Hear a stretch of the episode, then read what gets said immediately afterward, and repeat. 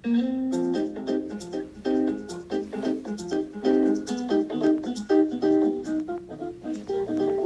もこんばんは。江戸川の峠です。内藤です。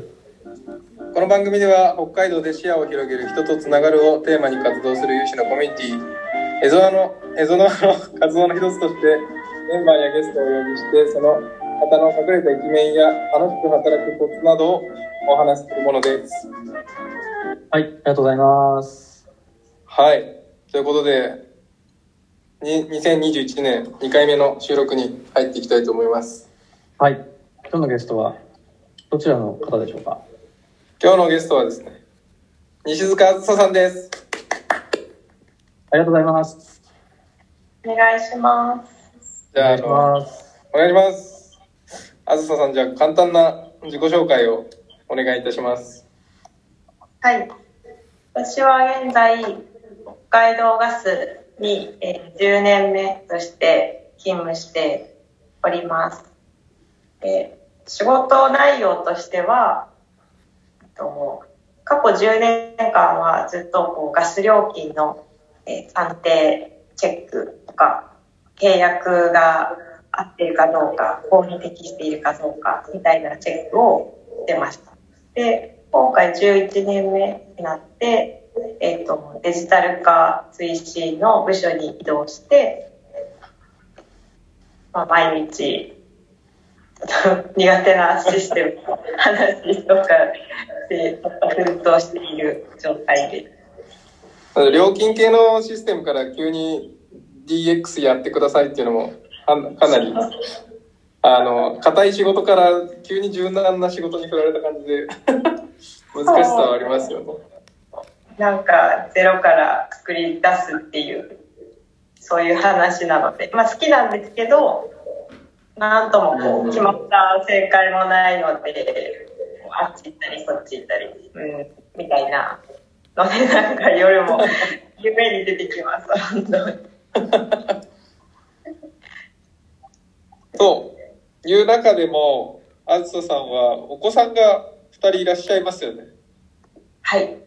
まあ。で、その、今日の一応トークテーマとしては、共働き世代のパパママトーク、子育てで親ができることとは、というような切り口で話していきたいと思うんですけども、まあ、その、仕事としてもかなり重要な、きっと部署でありながら、どういうふうに育児も家事も仕事も、まあ、こなしていけるのかなっていうところについて、一つ一つ深掘りしていきたいなと思ってるんですけど、はい。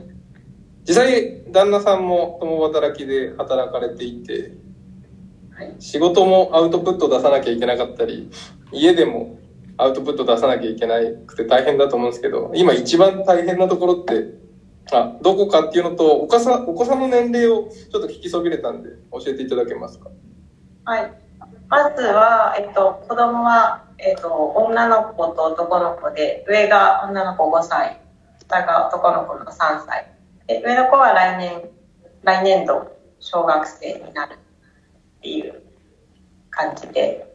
で、主人も同じ会社に勤めていて、えっと、年は12歳上なので、ちょっと、キャリアとしては上で、なかなか仕事もハードワークな感じになっているので、うん。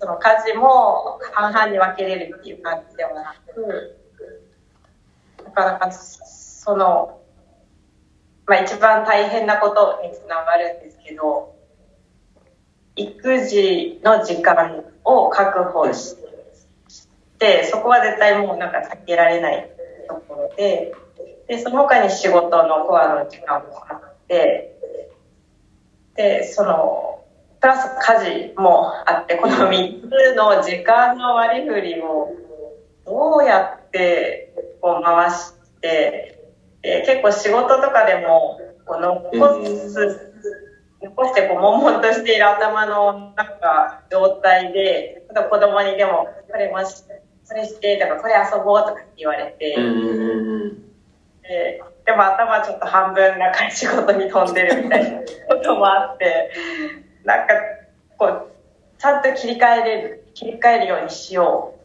で、子供との時間も大事にしよう。うんうんうん。ところが一番難しいなと思ってます。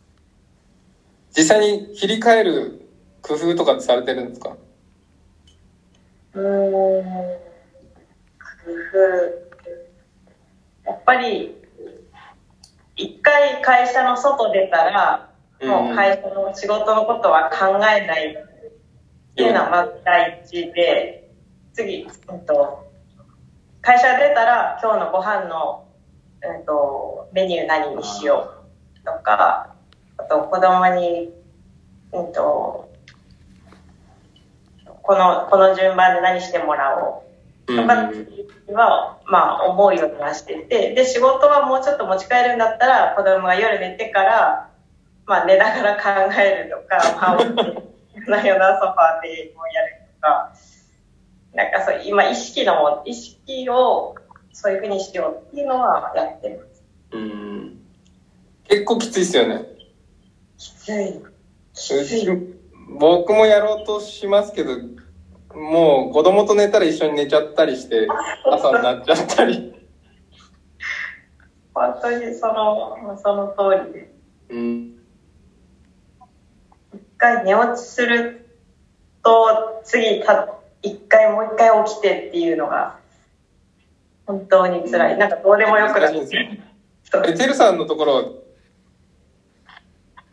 ですかうちは、そうですね。まあ似たような感じですけどね。うちも5歳の息子で、今隣にいるんですけど、あの、夜寝ないんですよね。平日でも平気で10時ぐらいまで元気に起きて、朝早いんで、寝かしつけとか全然できない、効かないっていう感じで。夜時間だから本当作れなくて。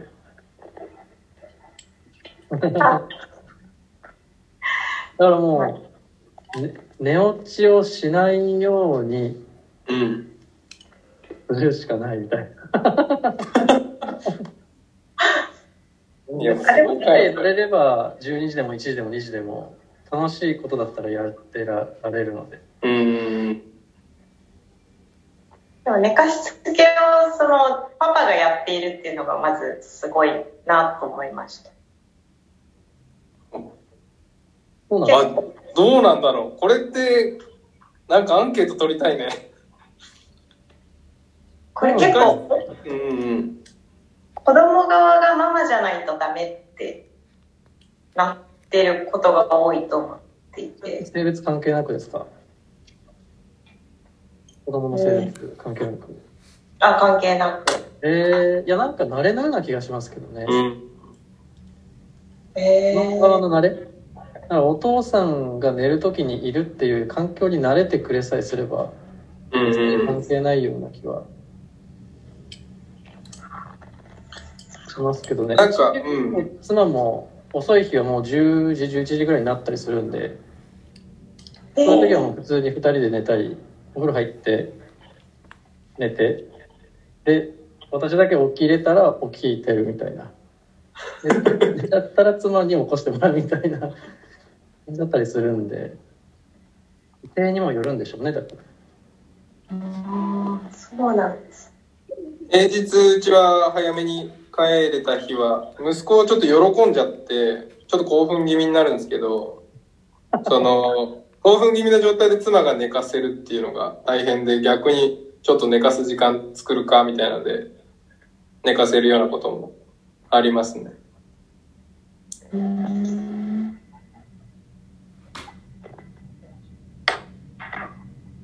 あの、子供寝かせる時の、なんかポイントってあると思ってて、寝ろ寝ろって思ってる気持ちが子供に伝わっちゃうんじゃないかなと思ってるんですよ。